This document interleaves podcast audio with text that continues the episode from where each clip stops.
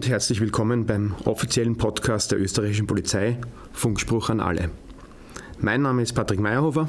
Und ich bin Andi Farkasch. Und heute haben wir eine Polizistin zu Gast, die sich auf das Gebiet der Verkehrssicherheit spezialisiert hat. Also de facto eigentlich alles, was mit dem Straßenverkehr zu tun hat. Hallo Andrea. Hallo Patrick. Hallo Andi. Oberstleutnant Andrea Anders arbeitet in der Leitung der Landesverkehrsabteilung in Wien, kurz LVA. Gerade diese Abteilung hat viel Erfahrung mit Lenkerinnen und Lenkern, die alkoholisiert fahren. Doch wie jede Polizistin und jeder Polizist fängt man am Anfang der Karriere in einer Polizeiinspektion an. Andrea, wie war das bei dir? Also ich habe die Grundausbildung in Grundendorf am Wörthersee gemacht, in Kärnten, bin aber dann nach Wien ausgemustert, bin dienstlich groß geworden im Stadtpolizeikommando Favoriten, war dort auf zwei Polizeiinspektionen und anschließend habe ich dann den den dienstführenden Kurs gemacht, sprich den Chargenkurs. Bin dann neun Monate bei der Bereitschaftseinheit gewesen und anschließend bin ich wieder ins SPK 10 zurück und habe dort eigentlich weiter meinen Dienst versehen, beziehungsweise habe dann mich in weiterer Folge angemeldet für einen Offizierskurs, habe mich beworben, bin auch hineingekommen und war dann im Kommando vom SPK 10 und bin dann im Sommer 2018 bin ich im Zuge meiner Ausbildung zur Landesverkehrsabteilung gekommen. Also während der Offiziersausbildung ja, quasi so genau. in der Praktikumphase, in der Praxisphase sozusagen. Genau. Dann, ja, okay. Da habe ich eigentlich die LVA schon kennengelernt und habe auch dann die Möglichkeit gehabt, dort zu bleiben und bin dann 2020 war ich dann fertig mit der Offiziersausbildung und seitdem bin ich, wie gesagt, Offizier bei der LVA eigentlich Landesverkehrsabteilung, also der Verkehrsdienst an sich, war das eigentlich schon immer ein Ziel von dir oder hat sich das im Laufe der Arbeit ergeben? Ähm, eigentlich hat sich im Laufe der Arbeit dann ergeben. Also äh, vom SPK 10 zur LVA ist dann doch ein bisschen ein, ein Unterschied, sage ich jetzt mal. Aber es macht irrsinnig viel Spaß und bin jetzt froh, dass es auch so gekommen ist und dass ich bei der LVA bin. Also der Unterschied vom Tätigkeitsfeld her, weil du quasi im Stadtpolizeikommando in Favoriten natürlich im täglichen, unter Anführungszeichen, normalen polizeilichen Einsatz bist, was das ganze Feld auch einfach abdeckt und bei der Landesverkehrsabteilung dann wirklich eben auf, das, auf diesen angesprochenen Verkehrsbereich einfach konzentriert bist. Sozusagen. Genau, es spezialisiert sich halt tatsächlich einfach auf den Verkehrsbereich, mhm. ähm, sowohl auf der Straße als auch am Wasser. Mhm. Und da ist die die Tätigkeit schon ein bisschen eine andere als jetzt äh, im Bezirks Leben. Ja, natürlich. Ja. Andrea, was sind eigentlich die Voraussetzungen? Muss man irgendwie eine spezielle Lenkberechtigung für die, für das Landesverkehrs, für die Landesverkehrsabteilung haben oder irgendwie äh, hilft eine Lehre, ein Studium oder irgendein Zweig in der Polizeiausbildung? Wie, wie, wie wird man Polizistin oder Polizist bei der Landesverkehrsabteilung? Also als erstes einmal die Polizeigrundausbildung. Und dann äh, im Moment ist es so, dass man drei Jahre Außendiensterfahrung braucht. Mhm, das man ist braucht, Voraussetzung. Quasi. Ja, genau. Okay. mhm. Dass man sich dann überhaupt bewerben kann. Also es kommt darauf an, äh, ob eben bei uns ein, ein Basisausbildungslehrgang, also kurz BAL genannt, mhm. äh, ob einer ausgeschrieben ist, je nachdem für welchen Fachbereich, das muss man auch noch dazu sagen. Und natürlich Klasse B, Führerschein Klasse B braucht man ohnehin.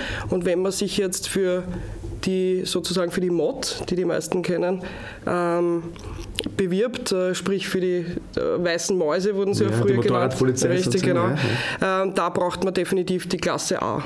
Okay, äh, welche, weil du gesprochen hast jetzt von den verschiedenen Abteilungen in der, Landes-, in der Landesverkehrsabteilung, das ist ja nicht eine große, sondern ihr habt ja viele Fachbereiche. Kannst du uns da mal kurz ein bisschen eine Aufschlüsselung geben, was es da alles gibt, welche Bereiche?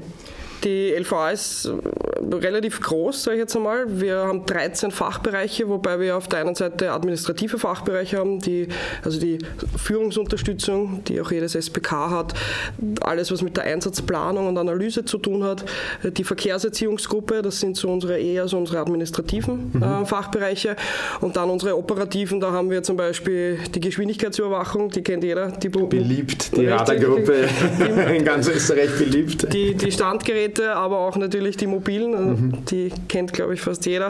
Äh, was da auch dazu kommt, sind die Rotlichtkameras. Das ist, gibt ja auch schon einige. Hört sich jetzt zwielichtig an, aber Rotlichtkamera, es ist auf Ampeln bezogen. Richtig, oder? genau. ähm, ja, das dann in weiterer Folge die sozusagen die Mod, wie, man schon, wie ich schon gesagt habe, die motorisierte Einheit, äh, sprich die mit den Motorrädern unterwegs sind und aber auch die Zivilstreifen. Ähm, Schwerverkehr und Gefahrgut, also alles, was mit LKWs zu tun hat, äh, Lenk- und Ruhezeiten, Ladungssicherung und dergleichen oder einfach äh, gefährliche Güter. Da haben wir auch eigene Fachbereiche. Dann die Autobahnpolizei, also sprich alles, was höherrangiges Straßennetz betrifft. Alle Autobahnen werden auch von uns ähm, überwacht und gibt es auch äh, sozusagen Autobahnstreifen. Dann das Verkehrsunfallkommando, das sicher auch einigen bekannt ist, wenn... Gab es auch eine Fernsehserie mal drüber, glaube ich, Genau, diese Abteilung eigentlich. richtig. Ja, richtig, ja. dass wenn, wenn ein, ein Verkehrsunfall mit Personenschaden, sprich wenn jemand verletzt ist, dann kommt das Verkehrsunfallkommando und nimmt dann den Unfall auf. Ähm, unsere Verkehrsleitzentrale, die sehr viele Einsätze koordiniert, ähm, zu vergleichen mit der Landesleitzentrale. Aber eben Was ist da der Unterschied? Ja, die Verkehrsleitzentrale konzentriert sich im Prinzip wirklich nur auf, dies, auf das Verkehrsrechtliche, aber für ganz Wien. Also bei Staus oder bei Unfällen oder was, wie kann man sich das vorstellen? Genau, oder ähm, Staus oder auch Ampelausfälle zum Beispiel, okay. ähm, Unfälle auch. Die, und dann einfach auch die Entwicklung und wie sich der Stau auswirkt auf, auf okay. äh, sämtliche andere äh, Straßen beziehungsweise welche Umleitungsmaßnahmen dann gesetzt werden. Ähm, dann haben wir noch die, die Parkraumüberwachungsgruppe, die ist ja auch bekannt. Und ähm, der uniformierte Fahrerdienst, der gehört auch mittlerweile zu uns, und die Wasserpolizei.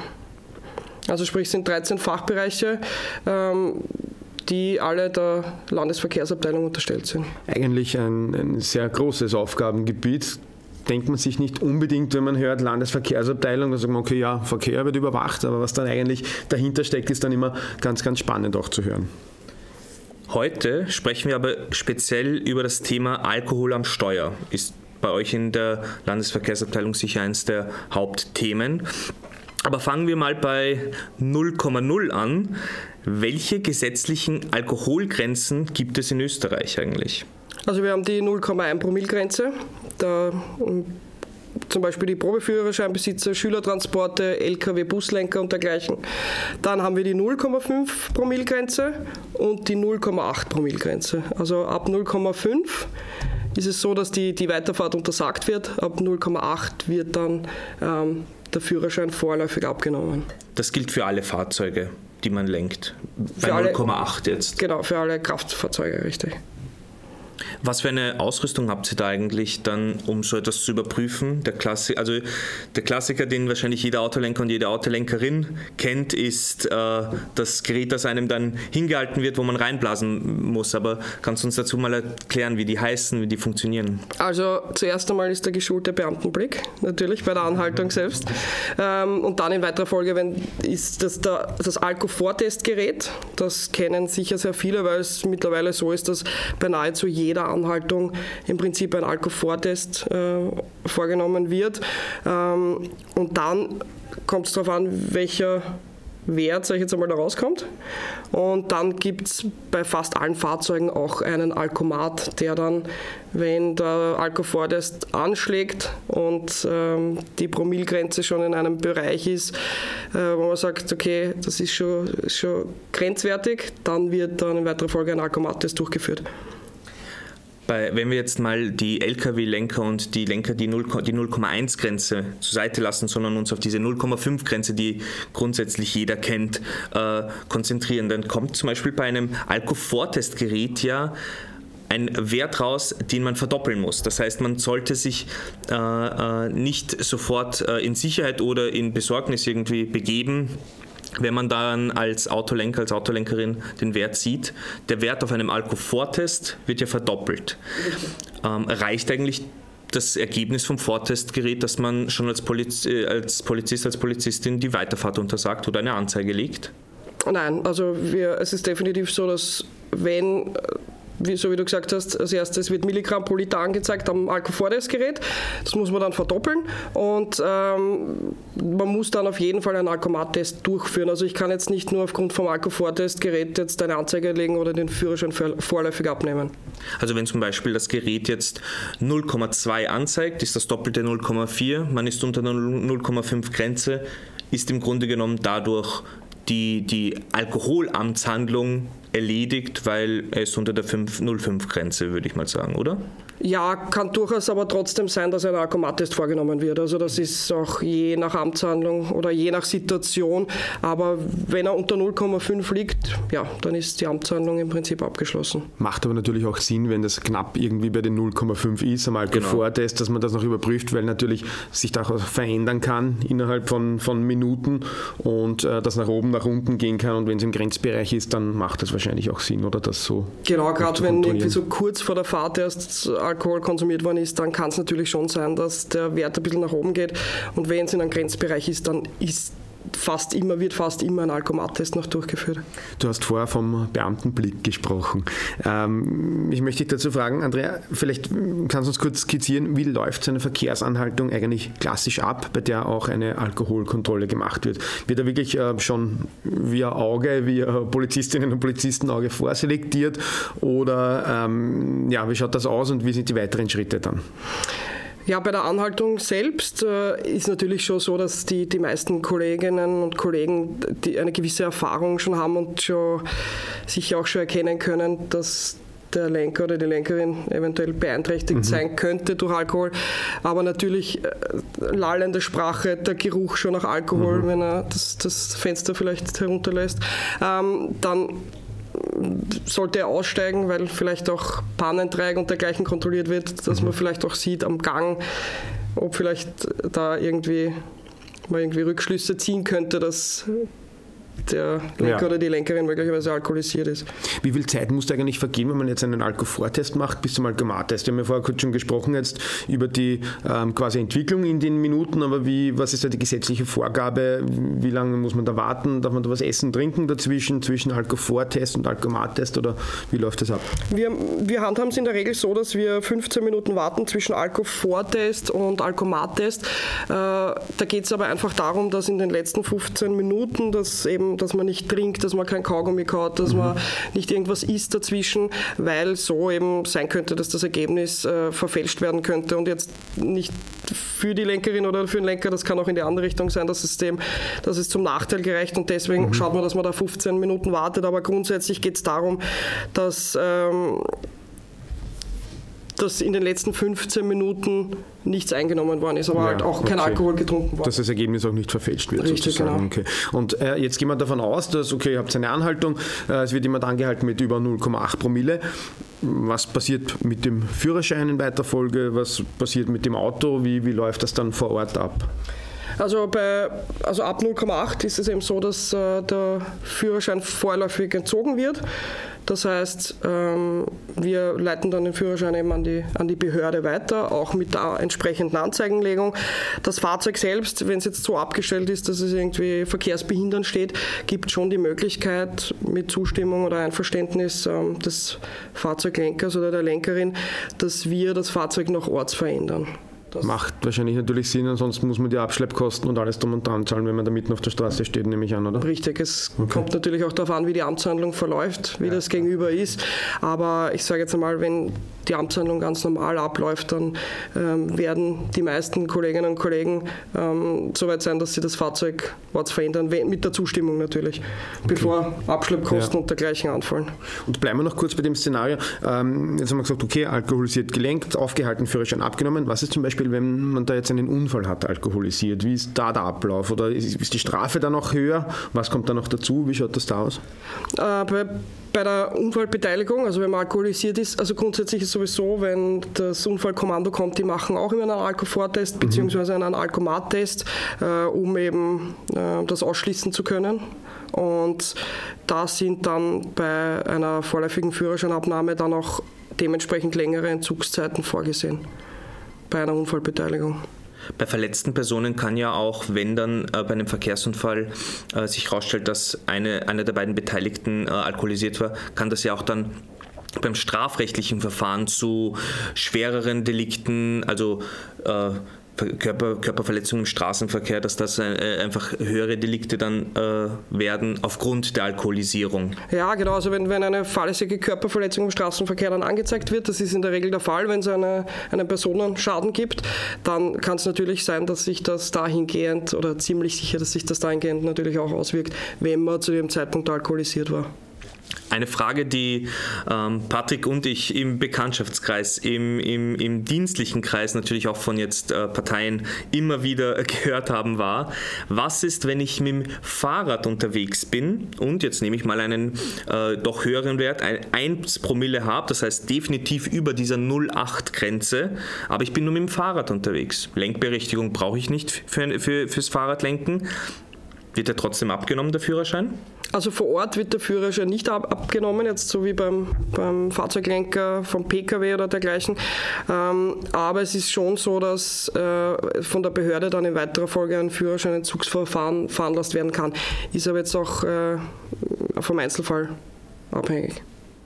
Ich habe mir mal unsere Verkehrsbilanz der vergangenen Jahre angeschaut. Äh, jährlich führt die Polizei mehr als eine Million Alko, äh, Alkotests durch. Das beinhaltet den Alkofor-Test, das beinhaltet den Alkomat-Test und auch die ärztliche Untersuchung. Dabei kam es zum Beispiel letztes Jahr, also 2022, zu mehr als 30.000 Anzeigen wegen Alkohol am Steuer. Äh, der Trend dabei ist leider steigend. Äh, Kontrollen durch die Polizei sind das eine, Prävention ist das andere. Äh, was wird da von, von der LVA oder grundsätzlich von der Polizei eigentlich unternommen? Also im Prinzip ist jede Alkoholkontrolle ja auch, ähm, oder jedes Planquadrat hat ja auch eine präventive Wirkung. Das ist für uns wichtig. Die Prävention ist ganz ein zentrales Thema. Äh, weil natürlich auch so der ein oder andere Unfall auch verhindert werden kann. Ähm, wichtig ist für uns, die, dass wir ein Bewusstsein schaffen bei den, bei den Lenkerinnen und Lenkern. Ähm, wir, haben, wir sind zusätzlich noch im Zuge der Verkehrserziehung auch in den Schulen ab der 9. Schulstufe unterwegs. Wir, haben, wir halten gewisse Vorträge und äh, betreiben eine intensive Öffentlichkeitsarbeit. Aber vor allem ähm, sind wir präsent äh, im Zuge von Planquadraten, von Schwerpunkten und das wirklich in ganz Wien. Man kann aber auch ganz grundsätzlich sagen, der Appell ist einfach das Auto stehen lassen, wenn man was getrunken hat. Überhaupt jetzt du, wo du im Wiener Stadtgebiet ja auch zuständig bist mit der Landesverkehrsabteilung, aber natürlich auch in allen anderen Bundesländern in Österreich. Ähm, es gibt da genug Möglichkeiten mittlerweile auch im ländlichen Bereich, äh, Taxis und Co. Also ich glaube speziell in, in, Relation mit den Höhen von den Strafen, mit der Dauerführerscheinentzug äh, und natürlich allen voran die Gefährlichkeit für alle Leute ähm, auf der Straße, die sich hier bewegen, glaube ich, kann man sagen, dass das äh, heutzutage einfach keine Option mehr sein darf. Ja, der Klassiker ist ja auch, was ich aus meinem Bekanntschaftskreis schon weiß, dass man sich ähm, vor allem bei, bei Events, wo man eh schon weiß, da wird, da wird kräftig getrunken, ähm, dass man sich ausmacht, ob jemand eben nicht Trinker ist oder eben sich eine, eine Heimfahrgelegenheit irgendwie schon organisiert in Wien sind das ja wirklich die Groß-Events, auch schon wenn ich da ans Donauinselfest denke an, oder an die Adventszeit, dass da eben beim Punschstand getrunken wird. Also man kann schon im Vorhinein sich ein bisschen was überlegen, wie man heimkommt. Genau, so ist es. Andrea, mach mal einen kurzen Schnitt weg vom Alkohol am Steuer. Ähm, Dani und ich haben natürlich auch im Vorfeld ein bisschen gesprochen und wir haben natürlich auch die eine oder andere Frage, die uns selbst auch interessiert. Ähm, zu der Landesverkehrsabteilung selbst. Wir sehen ja immer wieder in äh, Serien und in Filmen diese Verfolgungsjagden, wo die Verkehrspolizei dann durch Städte oder auch im ländlichen Bereich natürlich dann jemanden hinterherjagt. Da mal gleich die Frage an dich, ähm, ist das ein Fernsehmythos oder gibt es diese unter Anführungszeichen Verfolgungsjagden wirklich und auch bei der Landesverkehrsabteilung wirklich? Also diese Verfolgungsjagden gibt es tatsächlich schon, leider, sage ich jetzt einmal. Es gibt immer wieder ähm, Fahrzeuglenkerinnen oder Fahrzeuglenker, die sich der Anhaltungen ziehen. Und ähm, ja, und, und, dadurch entsteht so eine Verfolgungsjagd. Das kann sich dann auch über mehrere Bezirke strecken. Klingt natürlich spektakulärer, Verfolgungsjagd. Es ist dann, wie du sagst, im Prinzip entzieht sich jemand der Anhaltung. Also Polizistinnen und Polizisten versuchen, den anzuhalten oder die anzuhalten. Die Personen fahren dann einfach weiter. Das kann aber auch äh, unterschiedlichste Gründe, glaube ich, haben. Hast du da irgendwie eine Amtshandlung in Erinnerung, die ihr gehabt habt, mal bei der Landesverkehrsabteilung? Ähm, so wie du sagst, ist die, man versucht jemanden im Straßenverkehr aufgrund zum Beispiel eines auffälligen Fahrverhaltens anzuhalten. Der entzieht sich der Anhaltung. Da habe ich äh, eine habe ich die Erinnerung an eine Amtshandlung, der hat sich im 12. Bezirk ähm, einer Zivilstreife der Anhaltung entzogen, ist dann wirklich durch den 12. Bezirk gerast bis in den 10. Bezirk Wir haben dann, ähm, wir hatten einen Schwerpunkt, sprich wir haben äh, mehrere Fahrzeuge im Einsatz gehabt mhm. und haben dann über Funk koordiniert, beziehungsweise immer wieder die Positionen durchgegeben, beziehungsweise auch die Übertretungen, die schon gesetzt worden sind. Ähm, da wird auch durchgegeben dann, wie hoch die Geschwindigkeit schon ist und so weiter, wo sich das Fahrzeug befindet. Okay. Äh, wir positionieren dann die anderen Zivilkräfte oder äh, je nachdem alle Kräfte, die bei dem Planquadrat mitwirken, an ähm, gewissen Punkten, äh, wo wir schon sage ich jetzt einmal, wissen, wo sich das Fahrzeug eventuell weiterhin bewegt. Mhm. Und da war es dann tatsächlich so, dass wir im 10., also er ist dann in den 10. Bezirk äh, geflüchtet mit seinem Fahrzeug. Schon mehrere Streifen drauf. Und Drauf ist, heißt hinten nach ja, genau, sozusagen. Ja. nach. Und er ist dann bei einer Straßenbahnhaltestation zum Stillstand gekommen, hat sofort sein Fahrzeug verlassen, ist weggelaufen. Also von selbst stehen geblieben und richtig, dann quasi genau. zur Fußseite. Aber sehr gefährlich, weil kurz danach die, die Straßenbahn dort auch okay. in die Station eingefahren ist. Das heißt, wir sind hinten nach. Ähm, wir haben ihn zu Fuß dann verfolgt. Da sind dann auch in weiterer Folge äh, Schreckschüsse gefallen. Ähm, dadurch ist er dann irgendwann stehen geblieben, beziehungsweise haben ihn unsere Kollegen äh, einholen können. Äh, es hat sich dann am Ende hat sich herausgestellt, dass er zum einen äh, beeinträchtigt war durch Suchgift, mhm. ähm, auch Suchgift im Fahrzeug hatte ähm, und darüber hinaus auch ein entflohener Strafgefangener war das gesamte Paket sozusagen. Richtig, genau. Und von den Verkehrsübertretungen sprechen wir da noch gar nicht, die da auch gesetzt wurden. Also das ist natürlich wow, okay.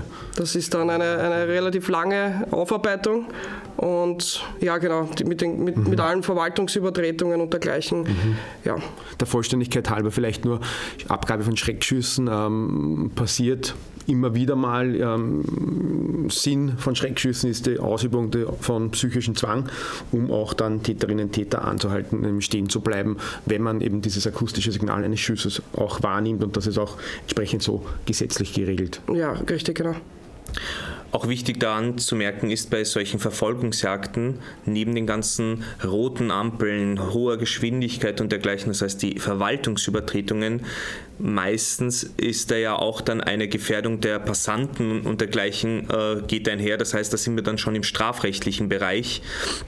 Das heißt, das ist jetzt dann nicht mehr nur unter Anführungszeichen eine Geschwindigkeitsübertretung während einer Verfolgungsjagd. Meistens sind dann so eine ganze Liste an, an, an Delikten dann. Genau, die, die Gefährdung der körperlichen Sicherheit, es ist sehr oft so, dass sehr viele, kommt natürlich auch auf die Uhrzeit an, oder dass viele Menschen vielleicht beim Schutzweg gerade stehen und äh, bei so einer Verfolgungsjagd äh, das dann sehr wohl vorkommt, dass er dann über, über Rot fährt und ohne zu schauen oder sonstiges.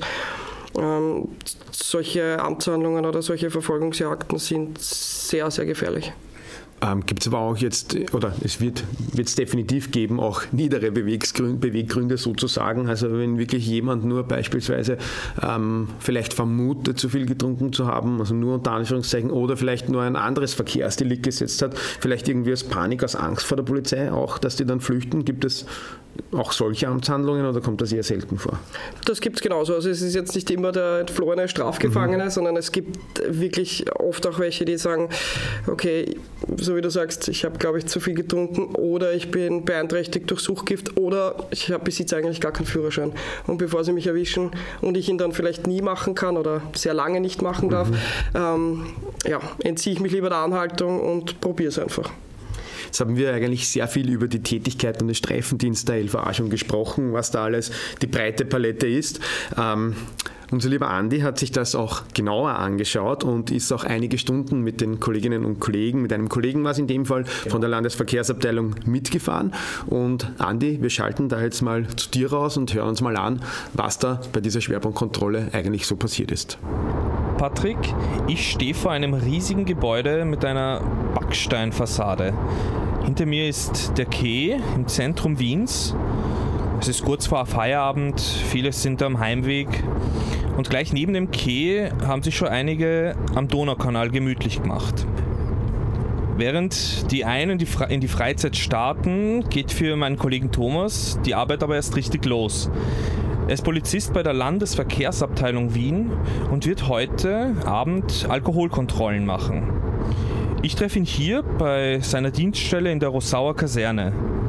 Hallo Thomas. Einen schönen guten Abend. Alkoholkontrollen gehören für euch bei der Landesverkehrsabteilung eigentlich zum täglich Brot, oder? Ja, das kann man schon so sagen. Das ist einer der grundlegendsten Aufgaben im Verkehrsdienst.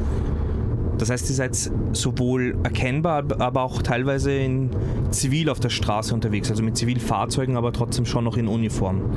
Genau so ist es, aber es kann auch vorkommen, dass wir zivil als Zivilpolizist in einem Zivilfahrzeug unterwegs sind.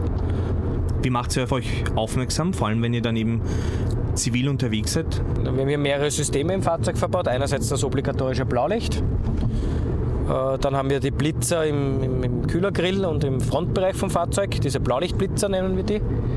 Und was wir auch noch haben, das ist aber eine Besonderheit bei der Verkehrsabteilung, ist das sogenannte Heckinformationssystem, das wir aufklappen können, wenn wir uns vor einem Fahrzeuglenker, äh, da fahren wir vor einem Fahrzeuglenker, klappen dieses System auf und dann steht Polizei, bitte folgen. Ihr habt ja jetzt mittlerweile sicher schon ein Auge für, für Alkoholenker, aber woran orientiert ihr euch da eigentlich während der Streifenfahrt? Eigentlich hauptsächlich an der Fahrweise. Das ist das eigentlich, was wir am meisten sehen können, ist, wenn ein Fahrzeuglenker vor uns fährt, kann man schauen, wie er, wie er die Spur hält, wie dicht er den Vordermann zum Beispiel auffährt, äh, wie er sein generelles Fahrverhalten, welches er an den Tag legt. Und wenn er uns verdächtig vorkommt, weil er zum Beispiel Schlangenlinie fährt, weil er herumschlenkelt oder weil er die Spur nicht halten kann, äh, dann ist er schon mal verdächtig und dann wird er natürlich von uns angehalten und dann werden wir ihn einer näheren Kontrolle unterziehen. Ist das oft eigentlich der Fall dann, dass, dass Alkoholenker auch parallel auch irgendwelche Substanzen eingeworfen haben? Es passiert eigentlich schon relativ oft, dass die einerseits durch Alkohol und andererseits dann auch durch Suchgift beeinträchtigt sind.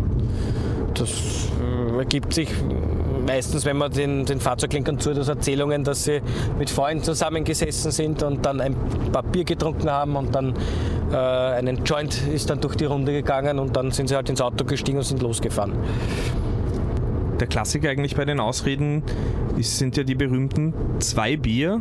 Hört sie das auch oft? Ich glaube, das hören wir bei jeder Anhaltung, wenn jemand äh, was getrunken hat oder beziehungsweise durch Alkohol beeinträchtigt ist, dass er nur zwei Bier getrunken hat. Stellt sich dann ein höherer Wert raus als das, was man mit zwei... noch immer die zwei Bier. zwei Bier bleiben zwei Bier. Also Sie das bestehen auch drauf, selbst wenn Sie drei ja. Promille haben? Ja. Wir, wir befragen ja Sie zu Ihrem Alkoholkonsum und da sagen sie immer nur, ich habe zwei Bier getrunken. Könnte man natürlich jetzt fragen, ob es das erste und das letzte war, aber es bleibt bei den zwei Bier. Alkoholenker oder wie? Ja, das schaut gut, gut aus. Bitte? Ja, wir halten jetzt den Fahrzeuglenker da mal an.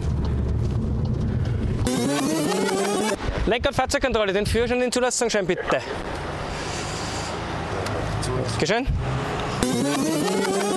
Haben Sie alkoholische Getränke konsumiert, irgendwas? Ein halbes Bier habe ich vorgetrunken mit einem Freund. was ist denn vorher? Wie lange ist es denn circa? Vor einer Stunde. Haben Sie was gegessen auch? Ja. Okay, gut. Wir machen einen kurzen Alkoholtest okay. und dann schauen wir. Gut, Alkoholtest haben Sie schon mal gemacht? Ja, ja. Gut. Wie gesagt, einmal hineinblasen, müssen wir Stopp sagen. Wichtig ist nicht zu stark, nicht zu schwach, aber in einem Zug durch.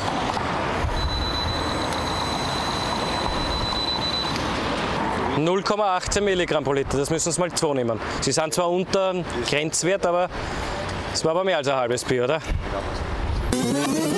Tut uns mal bitte einen Gefallen. Einfach jetzt einmal, nehmen Sie mal die Brille bitte kurz ab, dann einfach bitte einfach die Augen schließen. Wenn ich jetzt sage, machen Sie es einfach wieder auf. Ja? Nicht erschrecken, es kommt dann ein Licht. Ja? Was haben Sie konsumiert? Ehrlich jetzt. Sie haben stecknadelgroße Pupillen, die sich nicht verändern. Und Sie haben jetzt 20 Sekunden die Augen zugehabt. Normalerweise müssen sich die Pupillen verändern bei Lichteinfall. Ja, war das mehr als nur, nur Getränk? Gut, dann machen wir noch einen Test. Links bitte nochmal den Kopf in den Nacken, schließen Sie die Augen ja. und heben Sie bitte das rechte Bein, einfach nur das rechte Bein heben. Ich sage es Ihnen ganz ehrlich, ich glaube, dass wir es konsumiert haben. Ich werde Sie den Amtsarzt vorführen müssen. Ja. Es ist Ihre Entscheidung. Sie können zum Amtsarzt mitfahren oder Sie können sagen, das interessiert Sie nicht. Den Kollegen, der soll, mich, der soll den LKW abholen. Ich will heim, ich Dann ist die Weiterfahrt untersagt, der Führerschein bleibt bei mir. Ja. ja. Sie dürfen nicht weiterlenken. Dann wiederschauen, schönen Abend noch. So. So, jetzt haben wir einen Zeitsprung hinter uns. Patrick, ich bin wieder da und Thomas hat eine Amtshandlung mit einem Alko- und Suchtgiftlenker. Wie hat es da genau ausgeschaut? Ja, wir haben den Herrn angehalten, weil er uns aufgrund seiner Fahrweise aufgefallen ist.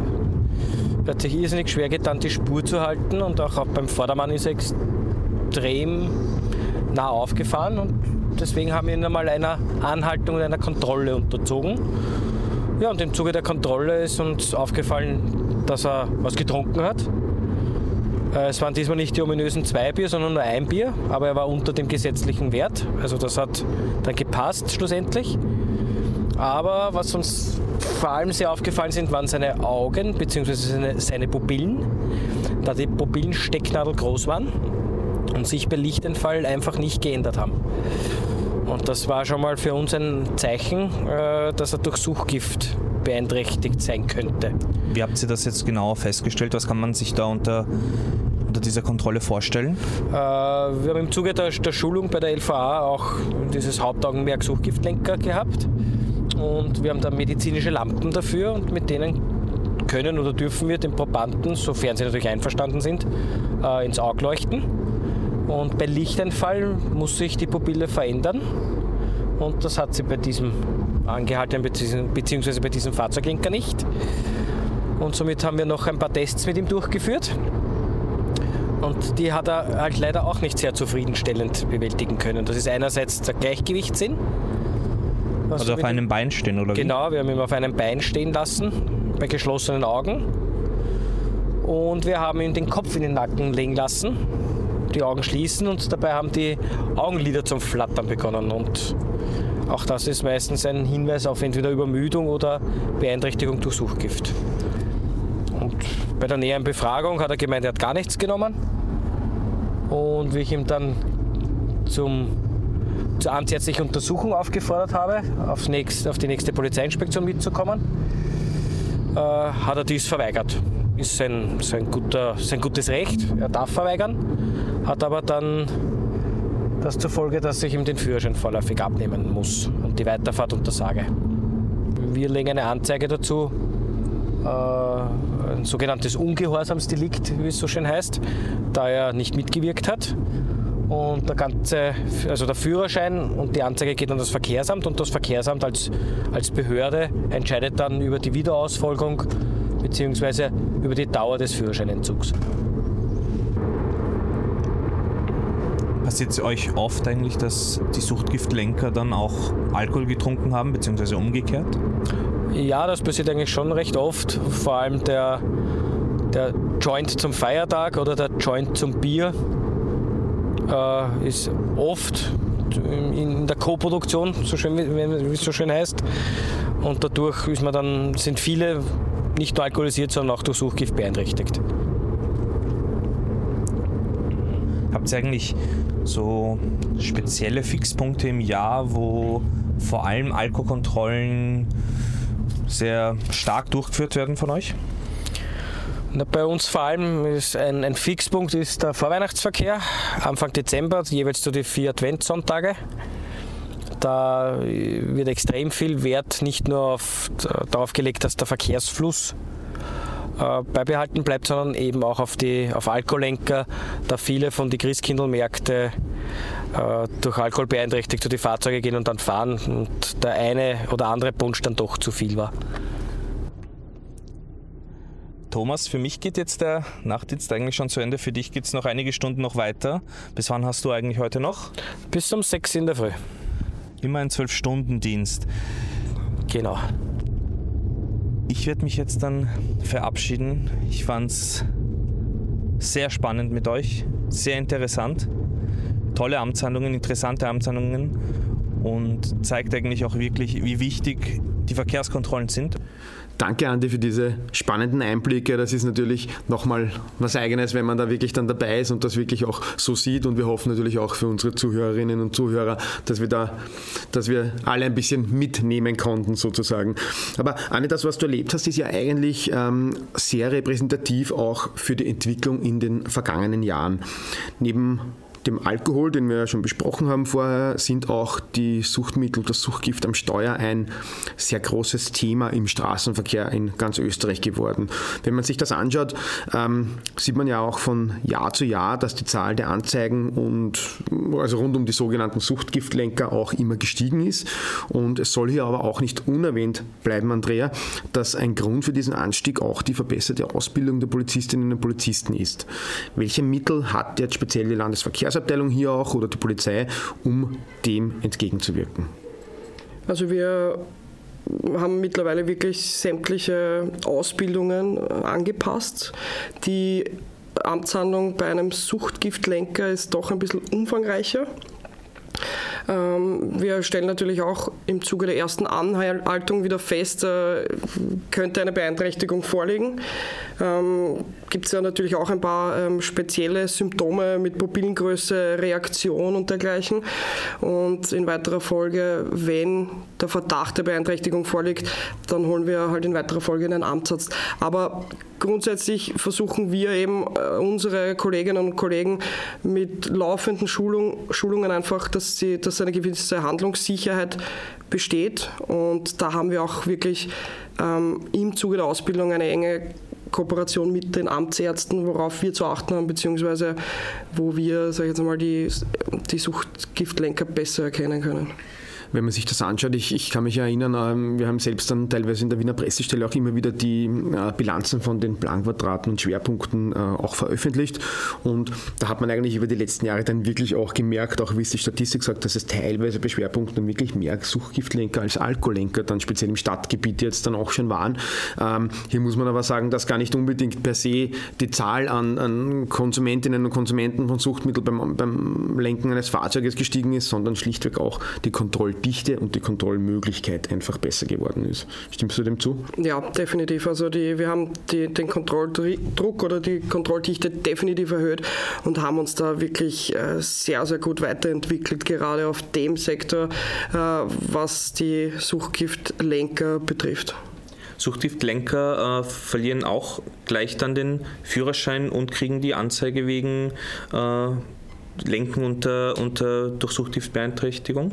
Genau, also wenn äh, es ist, wird dann in weiterer Folge wird der ähm, Lenker oder die Lenkerin dem Amtsarzt vorgeführt und der Amtsarzt stellt dann äh, fest, also äh, ob er beeinträchtigt ist oder nicht. Und wenn ja, dann wird äh, der Führerschein genauso vorläufig entzogen oder wenn er die amtsärztliche Untersuchung verweigert, dann genauso. Was genau kann eigentlich der Amtsarzt machen? Was ist der Unterschied zur Kontrolle vor Ort, was der Amtsarzt zusätzlich eigentlich machen kann?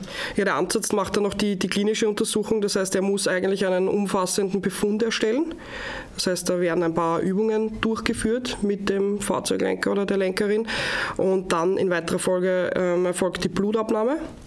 Ähm, er hat aber auch die Möglichkeit, er oder sie hat die Möglichkeit, zur, also die, den Hahn zu untersuchen, ob eben, also das ist sozusagen eine Drogenanalyse und da wird der Hahn auf Sucht, Suchtgiftspuren äh, untersucht.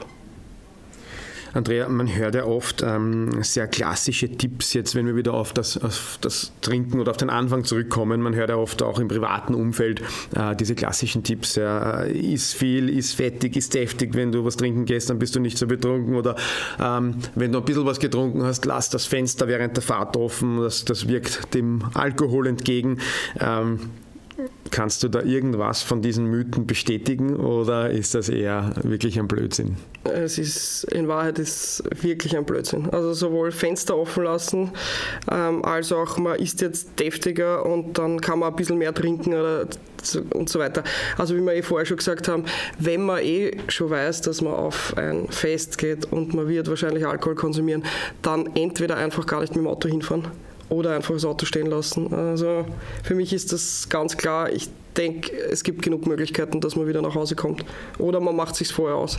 Ich glaube, das sind auch die wesentlichsten und ähm, wichtigsten Worte, die wir heute hier an unsere Zuhörerinnen und Zuhörer mitgeben. Also noch einmal bitte gar nicht drüber nachdenken, ich esse viel, ähm, ich lasse das Fenster offen und fahre noch mit dem Auto, sondern einfach wirklich, wenn was getrunken wird, das Auto stehen lassen. Genau. Liebe Zuhörerinnen, liebe Zuhörer, natürlich sei auch gesagt, ähm, wenn Sie sagen, die Polizei, die Landesverkehrsabteilung, diese vielen Möglichkeiten und diese ganzen Aspekte wären auch was für mich, dann bekommen Sie Informationen zur Bewerbung, ähm, anstehenden Terminen und sonstigen wissenswerten Informationen für eine Polizeikarriere auf der Webseite www.polizeikarriere.gv.at und wir würden uns über Ihre Bewerbung freuen und suchen immer gute Leute und ich glaube auch die Andrea sucht immer gute Leute. Definitiv. Und natürlich bitten wir auch Sie, liebe Zuhörerinnen und Zuhörer, uns gerne über Facebook, Instagram oder sonstige soziale Medien oder Kanäle unter dem Hashtag Funkspruch an alle Fragen zukommen zu lassen. Wir werden auch gegen Ende der ersten Staffel dann in einem QA Fragen- und Antwort-Special versuchen, alles bestmöglich noch zu beantworten. Andrea, auch dir bleibt heute eine Sache nicht erspart, unser Verhör am Ende.